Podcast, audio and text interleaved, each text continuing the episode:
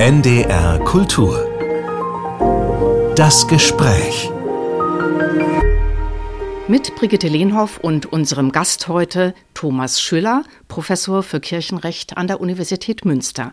Herzlich willkommen. Guten Tag.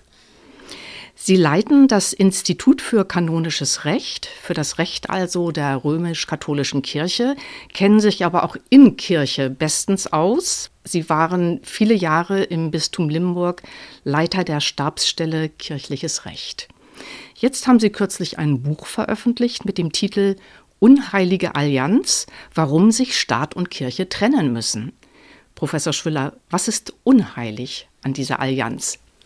unheilig an der Allianz ist, dass sich beide Seiten über die Jahrzehnte so aufeinander eingespielt haben, dass die Kirchen, beide Kirchen zu Monopolisten in bestimmten Bereichen der staatlichen Daseinsfürsorge geworden sind und dementsprechend äh, immensen politischen Einfluss ausüben können, obwohl ihre gesamtgesellschaftliche Akzeptanz immer niedriger wird. Und das nenne ich eine unheilige Allianz, weil drittens die Verfassung ja sagt, dass es eigentlich keine Staatskirchen und keine Abhängigkeit staatlicher Organe von den Kirchen mehr geben soll.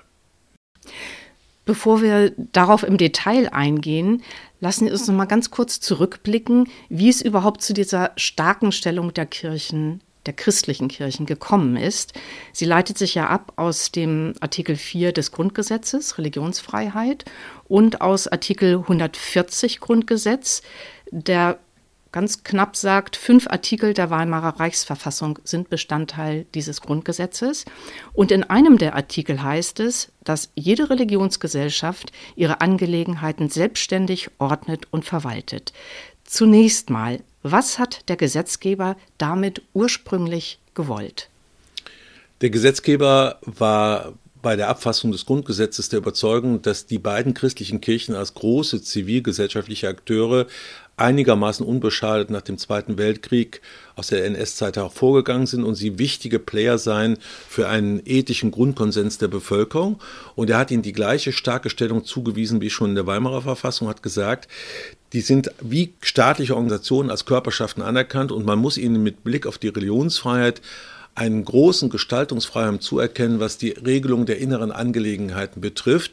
Aber sie haben das eben nicht ganz komplett zitiert, das heißt nämlich im Rahmen der für alle geltenden Gesetze. Faktisch hat sich aber in der Zeit nach 45 die politische Entwicklung so dargestellt, dass die Kirchen einen Freifahrtschein bekamen, ihre inneren Angelegenheiten zu regeln, auch wenn sie Staatsaufgaben wahrgenommen haben. Stichwort Freifahrtschein. In Ihrem Buch schreiben Sie, diese Formel vom selbstständigen Ordnen und Verwalten sei zum Freifahrtschein für beide Kirchen geworden, sich nicht an staatliche Gesetze halten zu müssen. Und äh, sie entfalten das am Beispiel sexualisierte Gewalt in den Kirchen. Wenn so ein Straftatbestand bekannt wird, was hätte eigentlich geschehen müssen aus strafrechtlicher Sicht? Also wir haben in Deutschland die äh, etwas seltsame Rechtslage, dass keine Bürgerin, kein Bürger, das ist in anderen Ländern anders, verpflichtet ist, wenn sie von einer Sexualstraftat Nachricht erfährt oder mitbekommt, dass sie das anzeigen muss. Aber bei Kirche, die so viele Einrichtungen betrieben hat wie Schulen, Kindertagesstätten, Jugendhilfeeinrichtungen, wäre es eine zumindest moralische Verpflichtung gewesen, wenn sie diese Vorfälle in ihren eigenen Reihen entdeckt, schon von ihrem Ethos her, aber auch vom geltenden Recht her, das zumindest den Strafverfolgungsbehörden zu melden, denn es geht ja um den Schutz derer, die den größten Schutz bedürfen, nämlich Kinder und Jugendliche. Und das ist der zentrale Vorwurf, den ich im Buch belege. Mittlerweile liegen ja auch die Untersuchungen vor, dass systematisch diese sexualisierte Gewalt in diesen kirchlichen Einrichtungen geschehen ist. Die Kirche aber, um ihren heiligen Ruf, die Institution zu schützen, das versucht hat, mit Bezugnahme, wir können ja unsere inneren Angelegenheiten ordnen und verwalten, selbst unter den Teppich zu kehren. Das ist der eigentliche eigentliche Skandal. Und das ist, glaube ich, auch der Ausgangspunkt, warum ich so ein entschiedenes Buch geschrieben habe. Ein Skandal ist es doch eigentlich auch, dass staatliche Behörden doch das teilweise gewusst haben oder zumindest geahnt haben. Es ist ihnen gesagt worden. Und Sie sprechen in Ihrem Buch von einer Beißhemmung der staatlichen Strafverfolgungsstellen gegenüber den Kirchen, obwohl sie doch verpflichtet wären. Sie schreiben, Sexual Straftaten sind Offizialdelikte und sie müssen von staatlicher Seite verfolgt werden. So ist es. Das ist wirklich ein dramatischer Befund, den wir mittlerweile empirisch gut abgesichert vorfinden, dass bis noch nach der Jahrtausendwende Staatsanwaltschaften, Kripos, sobald sie etwas im Rahmen der Kirche als Nachricht bekamen, äußerst zurückhaltend nur angepackt haben. Es gibt viele Beispiele. Ich nenne mal den Bereich der katholischen, evangelischen Heime. Also gerade in den 50er bis 2000er Jahren wurden viele Kinder noch in katholisch-evangelische Einrichtungen gebracht, weil die familiären Verhältnisse desaströs waren. Und da gab es Hinweise von den Kindern und Jugendlichen selbst oder von Erzieherinnen und Erziehern und dem ist nicht nachgegangen worden. Also da ist ein Komplettversagen der Staatsaufsicht, denn diese Heime standen schon unter der Aufsicht der Jugendämter, die regelmäßig eigentlich zu schauen hatten, wird hier nach den vorgegebenen staatlichen Standards, werden die Kinder erzogen und behütet, können sie da aufwachsen und man ist diesen Hinweisen nicht nachgegangen. Kurzum, erst so seit zwei, drei Jahren traut sich überhaupt mit richterlichem Durchsuchungsbefehl eine Staatsanwaltschaft auch mal Akten zu beschlagnahmen, Akten durchzuschauen. Also kurzum, es gibt eine erkennbare Beißhemmung und ich finde, es ist auch an der Zeit, diese Skandalgeschichte der Justiz aufzuarbeiten. Unabhängig merke aber, wenn ich das vortrage, dass die staatliche Justiz sehr pikiert, sehr empört reagiert und dann immer von den bedauerlichen Einzelfällen redet. Ich glaube, es gab eine dauerhafte Beißhemmung bei Kirche so zuzupacken, wie es das Gesetz eigentlich erfordert hat. Haben Sie dafür eine Erklärung? Eine Erklärung ist, dass bis in die 1890er Jahre viele der Akteure in der staatlichen Strafverfolgung selbst Kirchenmitglieder gewesen sind. Das heißt, fromme Katholikinnen, Katholiken, fromme Protestantinnen, Protestanten, dass man auch gleichzeitig zweiter Grund politisch um die gesellschaftliche Bedeutung der Institution Kirche wusste und sich mit diesen großen Institutionen nicht anlegen wollte, weil man genau wusste, die haben eine finanzielle, eine logistische, auch eine juristische Kompetenz und Macht, sich widerständig zu zeigen. Also einerseits die eigene Verbundenheit mit der Kirche, zweitens die Angst einer großen gesellschaftlichen Institution, hier mal die staatliche Härte des Gesetzes zu zeigen, weil man sie einfach in vielen politischen Bereichen als Akteur braucht. Die katholische Kirche hat ja schon eine Studie zur sexualisierten Gewalt in Auftrag gegeben und veröffentlicht. Die evangelische Kirche will ihre Studie im Januar vorlegen. Das ist in Wissenschaftlerhände gegeben worden, aber von der Kirche beauftragt. Wie sinnvoll ist es eigentlich, dass die Kirchen selber das tun? Ist es nicht sinnvoller, das von vornherein von außen aufzuarbeiten? Es ist sinnvoller und ich könnte auch Beispiele bringen, wo das schon gut funktioniert hat. Zum Beispiel in Frankreich wurde das einer unabhängigen staatlichen Aufarbeitungskommission zugewiesen mit einem sehr profilierten und kundigen Staatsanwalt, übrigens katholisch, aber der das nach staatlichen gesetzlichen Maßstäben überprüft hat. Und dann kommen auch ganz andere Zahlen, zum Beispiel im Bereich der sexualisierten Gewalt zustande. In Frankreich konnte man gesichert von über 300.000 Betroffenen ausgehen, während wir ja im katholischen und demnächst im evangelischen Bereich von 3000 bis 5000 nachgewiesene Betroffenen äh, ausgehen. Das ist natürlich viel zu wenig. Es gibt auch kein Interesse des Staates, eine Dunkelfeldstudie mal in Auftrag zu geben. Also mit vielen betroffenen Verbänden, aber auch mit der unabhängigen Beauftragten der Bundesregierung für Fälle sexualisierter Gewalt bin ich der dezidierten Meinung, dass es an der Zeit wäre, nicht die Täterorganisation selbst aufklären zu lassen, sondern dass der Staat das übernimmt.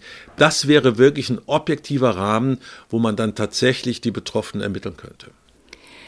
Dass die Kirchen rechtlich ein Eigenleben führen, ist, glaube ich, der Öffentlichkeit zuerst bekannt geworden durch das kirchliche Arbeitsrecht. Und zwar insbesondere durch Prozesse, die die Kirchen geführt, aber auch verloren haben. Also die Kirchen sind ja sogenannte Tendenzbetriebe. Sie dürfen also bestimmte Erwartungen an das Verhalten ihrer Mitarbeiter haben. Gerichte bescheinigen ihnen aber fortlaufend, dass sie mit ihren speziellen Erwartungen auch an die private Lebensführung Grundrechte verletzen. Nun sieht es ja so aus, als ob die deutschen katholischen Bischöfe dazugelernt haben. Sie haben eine neue Grundordnung erlassen. Das ist die Rechtsgrundlage für die Arbeitsverhältnisse. Und in der neuen Grundordnung ist auch jede Diskriminierung aufgrund von Geschlecht oder sexueller Orientierung gestrichen. Ist jetzt alles gut im katholischen Arbeitsrecht? Noch lange nicht. Also erstmal müssen wir die traumatisierende Geschichte der letzten Jahrzehnte aufarbeiten, wo viele kirchliche Mitarbeiterinnen und Mitarbeiter die exzellente fachliche Arbeit abgeliefert hatten, wegen ihrer privaten Verhältnisse gekündigt bekamen und dementsprechend auch einen Cut in ihrer Berufsbiografie hatten und wo man wirklich sagen kann, dass das grundrechtlich betrachtet ein Verstoß gegen elementare Verfassungsgüter war, wie zum Beispiel das Recht auf freie Persönlichkeitsentfaltung, das Recht auf sexuelle Identität, das Recht auf Familie, auch auf neue Familie, Recht auf neue Partnerschaft. Also die Geschichte muss erst aufgearbeitet werden. Und Sie haben es in der Frage richtig anmoderiert, würde ich sagen. Durch die staatliche Rechtsprechung sind Ihnen die Instrumente aus der Hand geschlagen worden. Denn die staatlichen Gerichte haben eben zunehmend auch durch europarechtlichen Einfluss gesagt, bei einem arbeitsrechtlichen Konflikt, wo es auch um die Anforderungen an die persönliche Lebensführung geht, geht es aber auch um die grundrechtlichen Ansprüche, die sich nicht religiös motivieren lassen. Kurzum, Jetzt kann es nur noch in extremen Fällen geschehen, dass jemand gekündigt wird. Das ist der Kirchenaustritt aus der katholischen Kirche. Aber wenn jemand austritt, weil er als Opfer sexualisierter Gewalt selbst traumatisiert ist, dann ist das kein Kündigungsgrund. Aber steht immer noch eine Joker-Formulierung drin, dass für jedes kirchenfeindliche Verhalten grundsätzlich die Kündigung möglich bleibt. Und die Beurteilungskompetenz, ob ein Verhalten kirchenfeindlich ist, liegt immer noch in den Händen der Kirchen. Sie werden nur auf Zukunft hin das schwieriger bei staatlichen Gerichten durchbringen können. Aber das ist eine sehr ausführlich im Buch ja auch beschriebene Trauer- und äh, traumatisierende Geschichte, unter denen bis heute noch viele Leute sehr leiden. Ein ganz anderer Bereich im kirchlichen Arbeitsrecht ist ja dieses Thema Betriebsräte haben, Tarifverträge im ordentlichen Verfahren abschließen zu können, für die eigenen Belange streiken zu dürfen. Aber Sie schreiben in Ihrem Buch Unheilige Allianz, das zu fordern, trauen sich die Parteien nicht, weil sie einfach flächendeckend einen Rückzug der Kirchen fürchten. Genau, weil die so viele Einrichtungen betreiben, wo sie Staatsaufgaben wahrnehmen. Das macht selbst ein Arbeitsminister Heil von der SPD nicht ein überzeugter Gewerkschaftler, ein guter Arbeitsminister, weil man eben die Kirche nicht vergrätzen will und sagt, ihr seid Tendenzbetriebe, genau wie übrigens Parteien und auch äh, der ganze Bereich der Presse. Da wollen wir euch nicht hineinregieren. Ich möchte annehmen, dass das ein dickes Brett ist, was noch zu bohren ist, dass wir aber in 10 bis 15 Jahren auch da durch die Rechtsprechung des Bundesarbeitsgerichts durchaus Öffnungen erleben werden.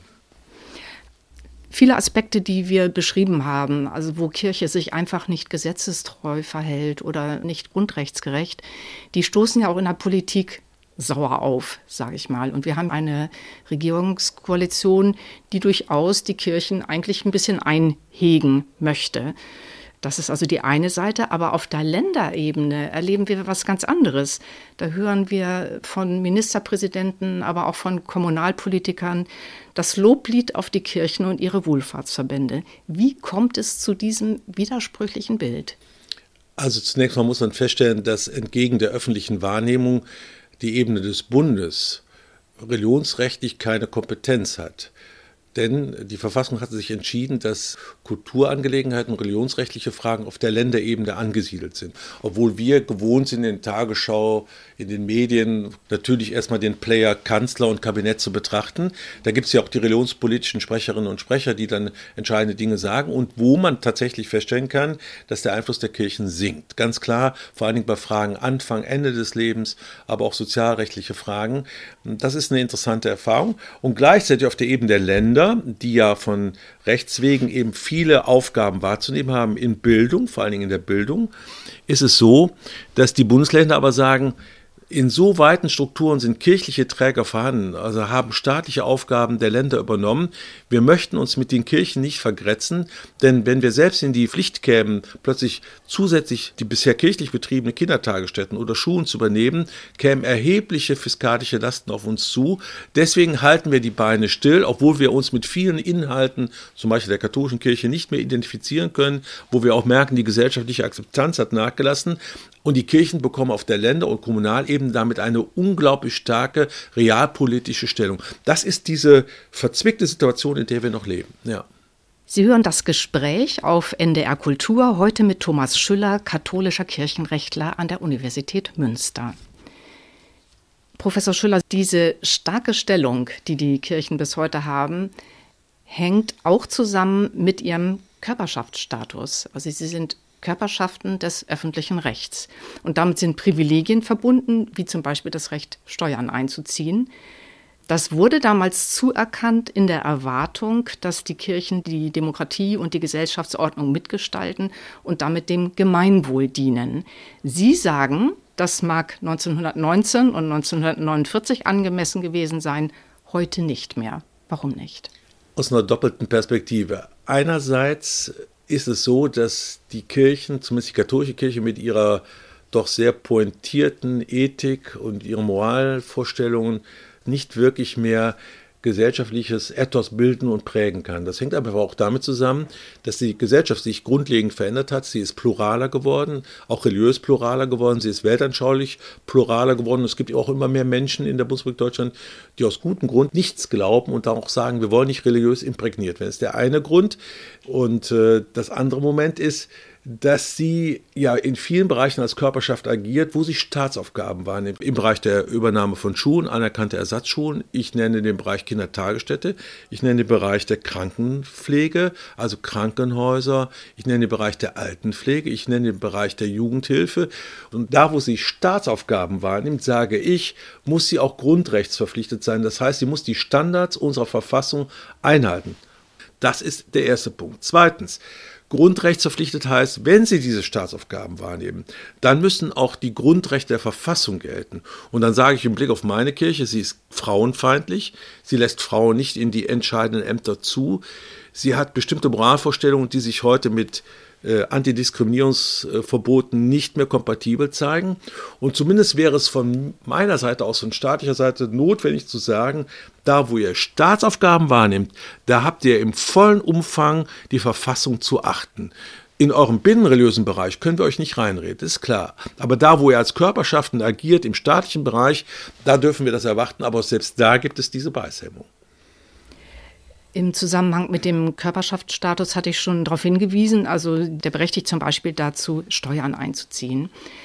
Sie schreiben in Ihrem Buch, dass Sie den Kirchensteuereinzug durch den Staat auch als Ausdruck dieser unheiligen Allianz betrachten. Das Kirchensteuersystem ist ja hart ausgedrückt Sakrament nur gegen Geld. Wären die Kirchen moralisch nicht überzeugender, wenn sie auf diese Art der Finanzierung verzichten würden? Es ist eine gute Fragestellung, weil auch das deutsche Kirchensteuersystem ja ein absolutes Unikat weltkirchlich darstellt. In 99,9 Prozent der Fälle äh, ernährt sich die katholische Kirche in den fünf Kontinenten von Spenden und Kollekten der Leute. Man zahlt natürlich auch für Sakramentenspendung als Dienstleistung. Das ist in Deutschland nicht so, das wird mit der Kirchensteuer abgegolten. Aber überzeugender sind natürlich Länder der Weltkirche und das sind die meisten, wo man eben schauen muss, dass man Qualität abliefert, dass man auf die Freiwilligkeit achtet aber auch hier ist ja die unheilige Allianz daran zu sehen, dass der Staat durchaus profitiert, denn er bekommt drei bis vier Prozent der Gesamtsumme der Kirchensteuer, weil er es für die Kirchen einzieht, ist höchstrichterlich für verfassungskonform erklärt worden. Das ist eine Win-Win-Situation für beide Seiten. Aber es wird sicherlich einen Punkt geben, der kommt noch nicht die nächsten Jahre, aber ich glaube, ich werde ihn noch erleben, wo die Kirchen sich überlegen müssen, ob sie auf Dauer das wirklich noch so beibehalten sollten. Im Moment, glaube ich, wird man im System festhalten, auch weil man einen nicht unerheblichen Teil der Staatsaufgaben damit, der nicht refinanziert ist, ausgleicht. Zum Beispiel ganz elementar im Kindertagesstättenbereich. Die Kindertagesstätten gehören ja zu diesem großen sozialen Bereich und da habe ich fast den Eindruck im Moment, damit trösten sich die Kirchen, dass dieser ganze Bereich in der Bevölkerung einen guten Ruf hat. Allerdings. Die Schulen, die Kindertagesstätten, die Pflegeheime, die Krankenhäuser und so weiter. Wie denken Sie darüber? Ist es möglich, dass die Kirchen durch diese sozialen Aktivitäten ihren religiösen Bedeutungsverlust kompensieren können? Nee, faktisch nicht. Also da gibt es schon diese Grundbotschaft des Evangeliums, der Gottes- und Nächstenliebe. Und das ist ja ein Grund für die Erfolgsgeschichte der Christentumsgeschichte, dass sie ohne Ansehen der Person dem Nächsten hilft. Also das muss man schon mal positiv würdigen und ich würde das auch nicht schlecht reden wollen. Der Punkt ist halt nur, das reicht ja am Ende nicht aus. Das ist ja ein Teilaspekt, wenn auch ein wichtiger der christlichen Botschaft. Wenn ich aber als Institution so einen rapiden Vertrauensverlust erlitten habe, wie zum Beispiel meine katholische Kirche, ich rede jetzt von meiner Kirche, die durch unter anderem sexualisierte Gewalt, aber auch ihre frauenfeindliche Haltung, ihre sexualfeindliche Haltung so viel an Kredit verspielt hat bei ihren eigenen Gläubigen, dann kann ich nicht ein Verrechnungsspiel betreiben. Realpolitisch tut sie das. Sie nutzt dieses Fund immer noch, um immer noch ein bedeutender Player zu sein. Und das ist so eine Übergangssituation, die ich beschreibe. Das wird in ein paar Jahren anders sein. Da bin ich mir relativ sicher. Sie sehen die Kirche in einer Phase des Übergangs, schreiben Sie. Die Frage ist ja nur Übergang wohin? zu einer Minderheitenkirche, das ist jetzt schon klar. Beide Kirchen, die evangelische und die katholische Kirche, werden 2060 zusammen vielleicht nur ein Drittel der Gesamtbevölkerung darstellen. Das ist übrigens nicht nur negativ, sondern wir kennen ja aus vielen Situationen der Welt, wo evangelisch wie katholisch äh, Kirche in einer Minderheitssituation ist. Das sind oft sehr lebendige, sehr agile, sehr kleinteilig agierende Kirchen, die in der Situation stehen, sich gegenüber einer Mehrheitsgesellschaft zu rechtfertigen. Das heißt, da wo man Minderheit ist, kann man auch wieder freier von Ballast, institutionellem Ballast, auch wieder ursprünglicher so religiös sein, wie man eigentlich ist als Institution. Also im Grunde genommen wird das eine Minderheitenkirche. Sie wird auch deutlich weniger staatliche Aufgaben wahrnehmen. Das kann ich jetzt schon prognostizieren. Das wissen übrigens auch die Bundesländer, das wissen auch die Kommunen, aber sie wünschen, dass noch bis zu einem Tag X möglichst weit in die 40er Jahre dieses Jahrtausends doch noch viele Einrichtungen kirchlicherseits betrieben werden. Aber im Schulbereich, im Kita-Bereich werden wir da Friktionen erleben. Also kurzum, das werden Minderheitenkirchen. Der größte Teil der Bevölkerung wird keine religiöse Beheimatung haben. Und dann wird man schauen, gibt es dann plötzlich große zivilgesellschaftliche Akteure, die da in die Bresche springen und plötzlich nicht mehr religiös, vielleicht auch gar nicht weltanschaulich konnotiert, diese Aufgaben wahrnehmen. Da bin ich eher skeptisch. Sie fordern auch ein, dass andere religiöse Gruppierungen viel stärker ja einbezogen werden müssen, vielleicht auch Träger der Wohlfahrt werden müssen. Also das habe ich so verstanden, das muss bei diesem Übergang aus Ihrer Sicht eine wichtige Rolle spielen. Ja, und das geschieht auch schon. Das ist interessant. Äh, das habe ich so beschrieben im Buch und kurz drauf haben sich verschiedene islamische Dachverbände, die es in Deutschland gibt, zusammengeschlossen und sie haben einen islamischen Wohlfahrtsverband gegründet, also ein Pendant quasi zur schon diskutierten Diakonie und zur Caritas. Das finde ich klug, das finde ich intelligent. Da geschieht also einiges. Das löst natürlich bei einer noch mehrheitlich 50 Prozent christlichen Gesamtbevölkerung möglicherweise Ressentiments und Sorgen aus, aber ich sage, das ist ganz normal, weil sich in der Art der freien Träger eben das abspielen sollte, was die Gesellschaft abbildet. Es gibt ja auch noch säkulare Player wie Arbeiter-Samariterbund, Paritätischer Wohlfahrtsverband und Rotes Kreuz. Also es gibt schon Player neben den Kirchen, aber das ist in der Tat auf die Zukunft ein interessant zu beobachtender Prozess, inwiefern zumindest in der muslimischen Community hier ein politisches Sensorium entsteht. Und da habe ich den Eindruck, da gibt es mittlerweile kluge Köpfe, die das im Blick haben. Ja.